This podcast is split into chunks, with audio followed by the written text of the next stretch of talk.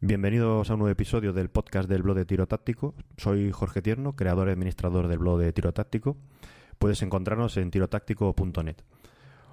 Hoy hablamos sobre el acceso a las armas en España con Javier Arnaiz Larson, tirador y presidente de la Asociación Nacional del Arma, ANARMA, que puedes encontrar en anarma.org. Esta es la segunda parte de las tres en que hemos dividido este tema. Escucha antes la primera si no lo has hecho aún. Eh, bueno, de los calibres no, hemos dicho nada, pero bueno, también se sabe ¿no? que están restringidos determinados calibres por, por ser considerados de guerra. Sí, hay una orden ministerial con instrucción para una relación poco clara, ¿no?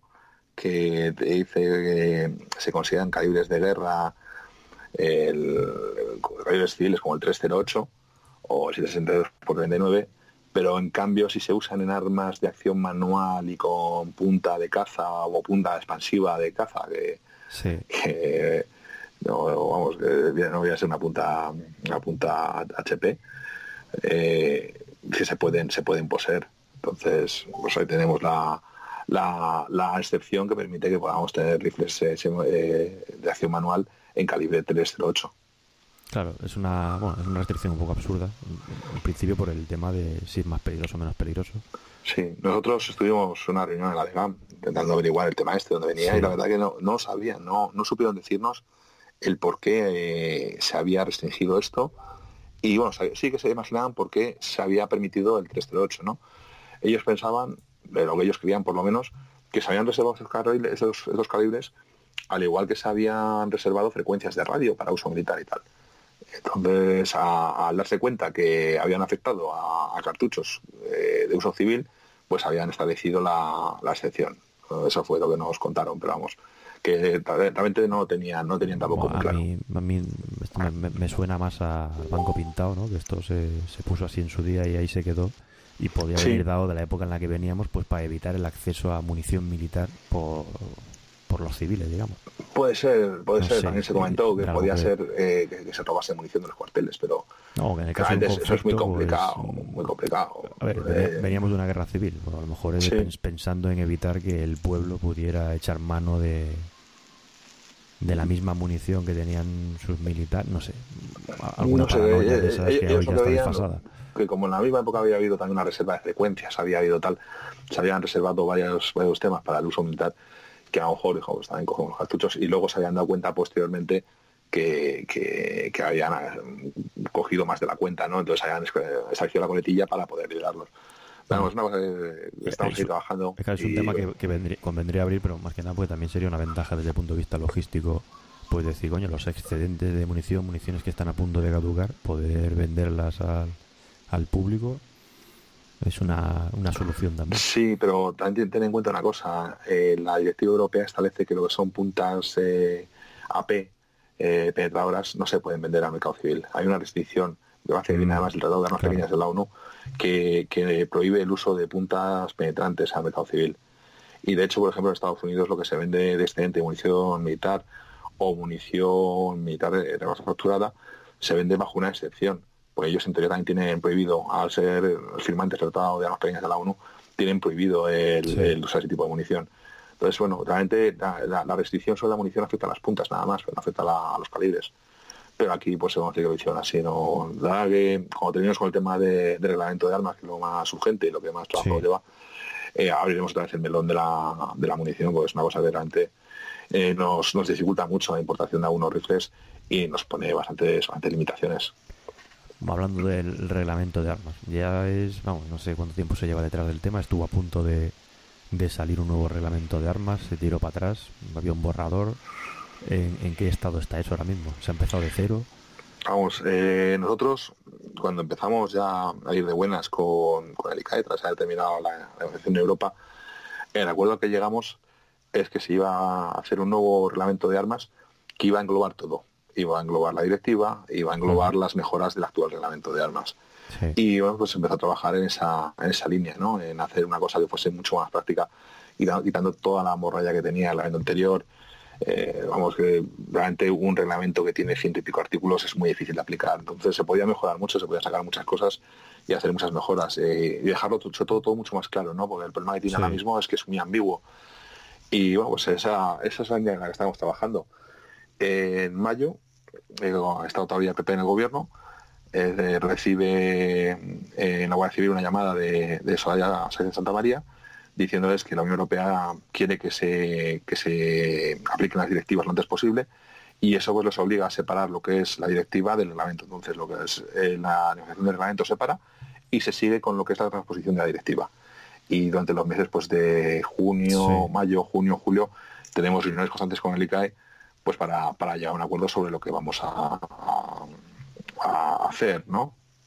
Y, realmente todo iba, iba bastante bien teníamos ahí un conflicto todavía con el tema de la capacidad de los cargadores, pues queríamos que nos dejasen tener cargadores de alta capacidad para poder competir. Eh, la directiva europea permite que los tiradores deportivos puedan tener cargadores de alta capacidad. Eh, hay que tener en cuenta que la directiva limita a 10 cartuchos eh, la capacidad de los cargadores ya más largas, ¿no? Entonces, bueno, nosotros pasar de 4 a 10 ya nos supone una mejora, pero joder, si podíamos además tener 30 para, para hacer tiro deportivo, pues mejor que mejor. Y bueno, pues ahí eh, se empieza a negociar, sigue, sigue. Y a partir de agosto más o menos empiezan a, haber problemas en las relaciones, empiezan a, recibir por separado. Eh, notamos que, están como que se sienten presionados, realmente no, no tiene intención de aplicar la, totalidad de la directiva europea.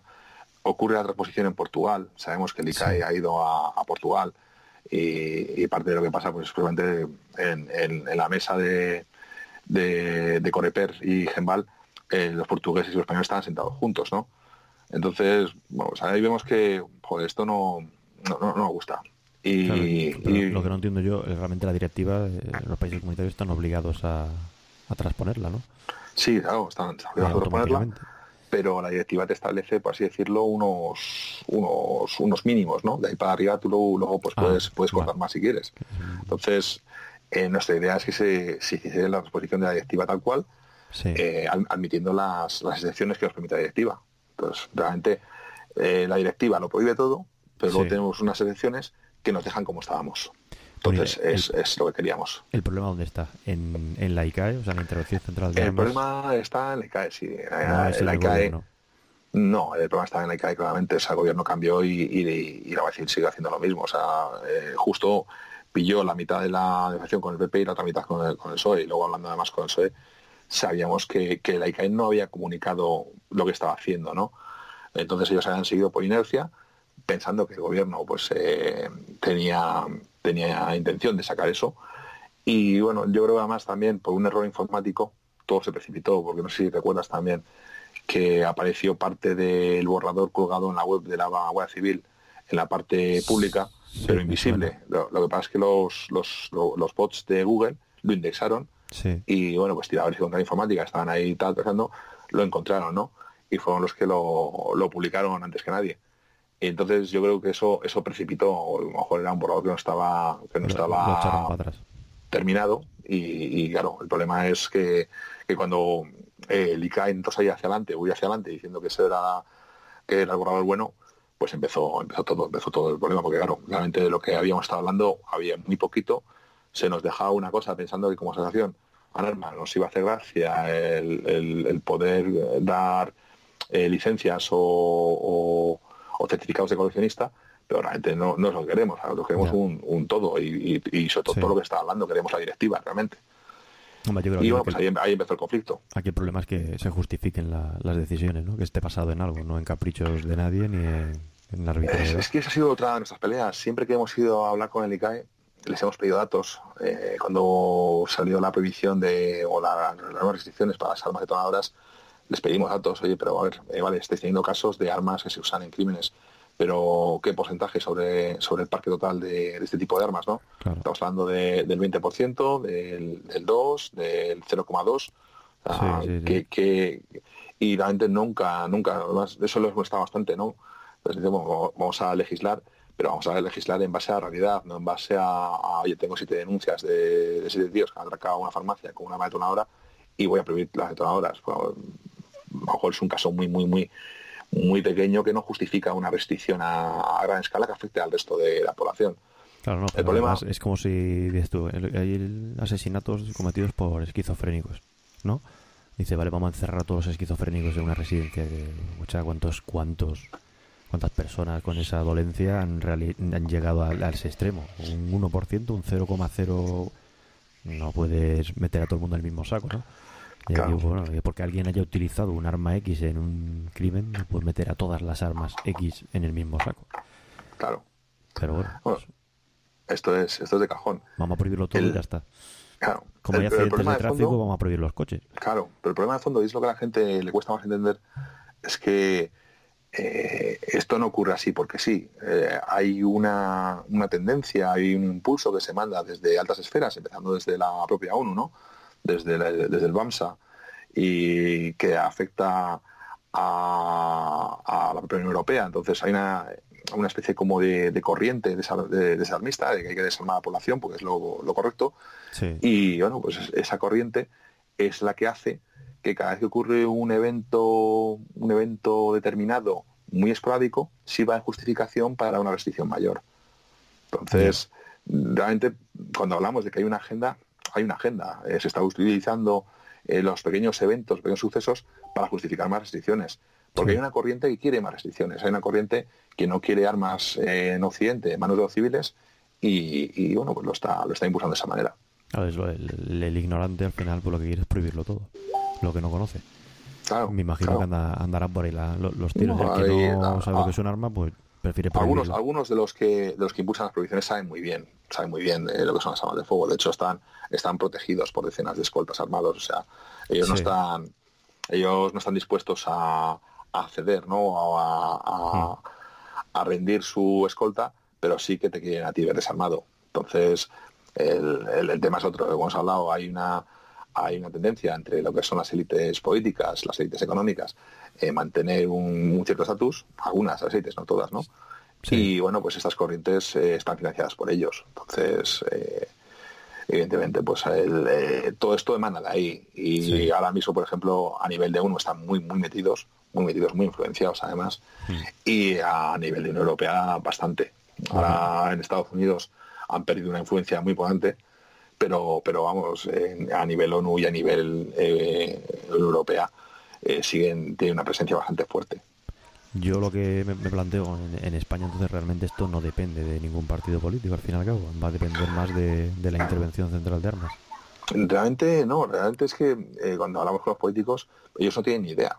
O sea, ellos oyen en sus foros, en sus conversaciones, en sus reuniones, que las armas son malas, les venden datos, les venden información.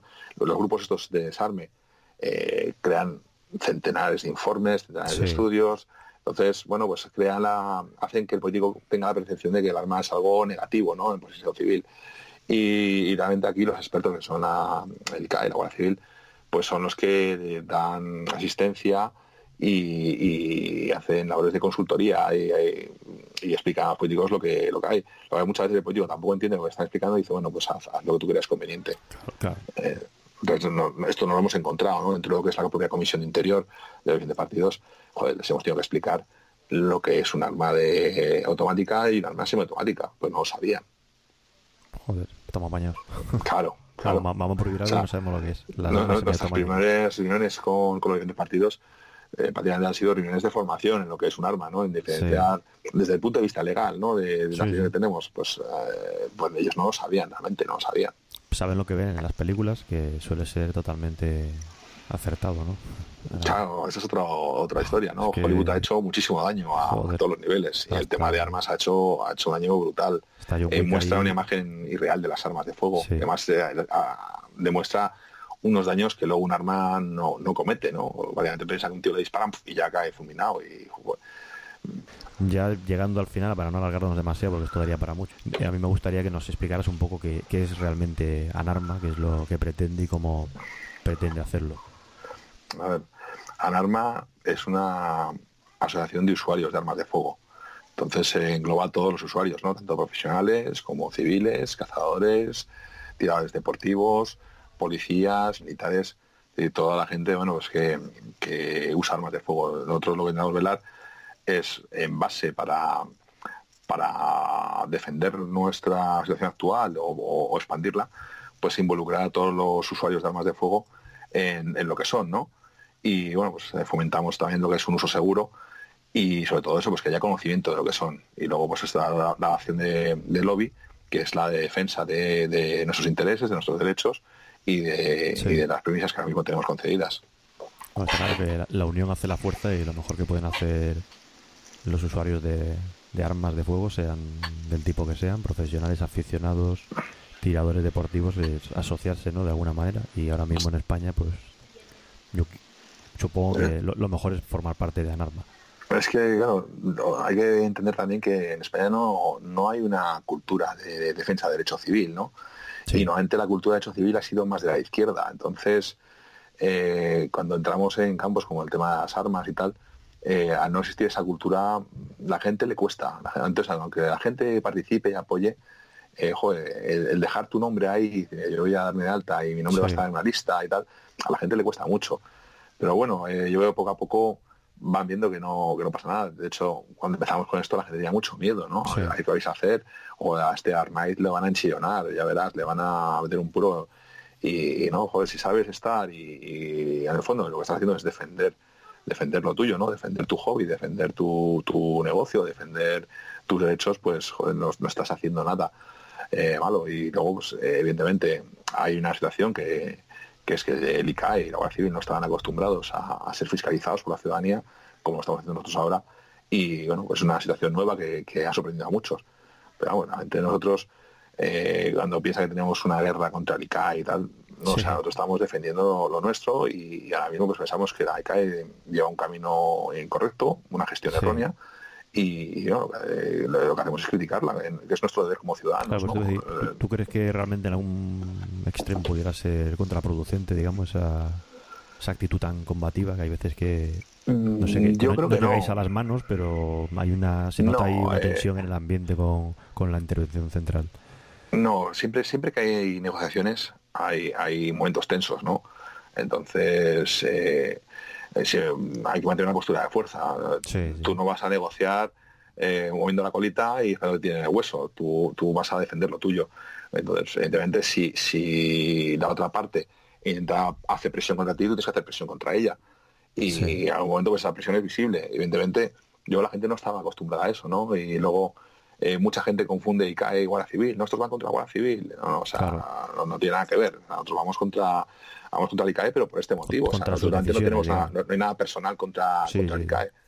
Eh, bueno, nuestra, nuestra forma de, expresarnos, de, de, reclamar nuestros derechos, de, dar publicidad a nuestras acciones, pues es muy determinada, pero vamos, realmente eh, joder, cuando nosotros eh, hemos sido de buenas somos somos más leales que nadie. bueno, cuando, cuando nos, nos, pisan, pues nos defendemos, evidentemente. en el fondo hay, cariño ahí, en el fondo. Sí, sí, no, hay, cariño. El problema es que nosotros tenemos la idea de lo que queremos hacer para, para los mandos de la ICAE. Esta es una situación nueva que no han vivido nunca.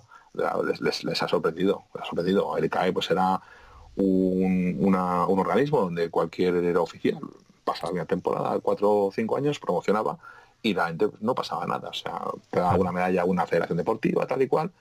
Muy bien, tú hacías cuatro cosas para aparentar que estás haciendo algo, pero no, tiene, no era muy conflictivo, la gente tampoco se quejaba mucho, ¿no? Sí. Pero claro, ahora, ahora ya hemos llegado a un extremo que, ya la presión empieza a ser molesta. Y a ellos pues les ha sorprendido, les ha sorprendido. No están acostumbrados a que cuestionen sus decisiones. No, y, sabemos que la manifestación que hicimos delante del ICAE les dolió mucho porque no, no, se lo esperaban. Y luego tenemos también que dentro de la Guardia Civil los ascensos están contados. Entonces, el haber creado un malestar en la ciudadanía te puede limitar tus probabilidades de ascenso. Pero, pero bueno, es que, eh, por un lado, joder, eh, eso te puede saber mal o, te puede no gustar, pero ten en cuenta que tú estás jugando con el patrimonio de muchos españoles. Y ten en cuenta que cuando has ido a Europa tenías obligación de defender el patrimonio y los derechos españoles y no lo has hecho, ¿no? Y ahora mismo estamos en un mundo muy pequeño donde todo se sabe, todo se conoce y tienes que dar el tipo. Entonces, ya lo que venías haciendo estos años ya no te vale, porque la gente te está diciendo que, no, que no, que no quiere más, que tienes que, defenderles, no que, apretarles. Y yo, eso es lo que ha, lo que ha propiciado esta, estos cambios. Bueno, y, Entonces... pregunta así delicada. ¿Tú, crees que sería mejor que la dirección de, de la intervención central de la ICAE estuviera en manos de un civil? Yo creo que eh, la administrativa debería estar bajo control civil, sí. Y fuera ajeno, Eh, ajeno a la jerarquía ajena a la jerarquía militar. Civil. Tenía que haber un control político. A un civil o por lo menos tenía que haber una supervisión política. Porque una cosa que no había ahora, precisamente por eso, no por desconocimiento, es una supervisión política del ECAE. Sí. Entonces han sido muy autónomos y, joder, pues ahora ha pasado, lo hemos visto eh, con el tema del borrador. Ellos han seguido la, la inercia que han llevado siempre toda la vida, Sí, pero resulta que al PSOE le ha molestado, porque claro, le han montado un incendio en la puerta trasera. claro. Oye, eh, eh, entonces, claro, eh, ellos nunca habían hablado con el PSOE de tema de armas, oye, seguir vuestro camino, hacer lo vuestro, lo estáis haciendo muy bien y ya está. Pero ahora, ahora, ahora sí. Entonces, es una situación nueva a la que no están acostumbrados. Y evidentemente eso se nota porque falta supervisión civil. Sus procedimientos administrativos, eh, si los comparamos con una empresa privada, son muy mejorables. ¿eh?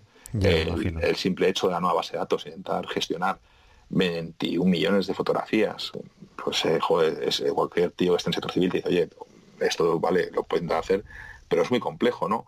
Pero ellos han ido a vender que, que iban a tener un sistema de control de armas más avanzados de todo el mundo, con siete fotografías de cada arma que hay en España, y se han Sí. lanzado a la piscina.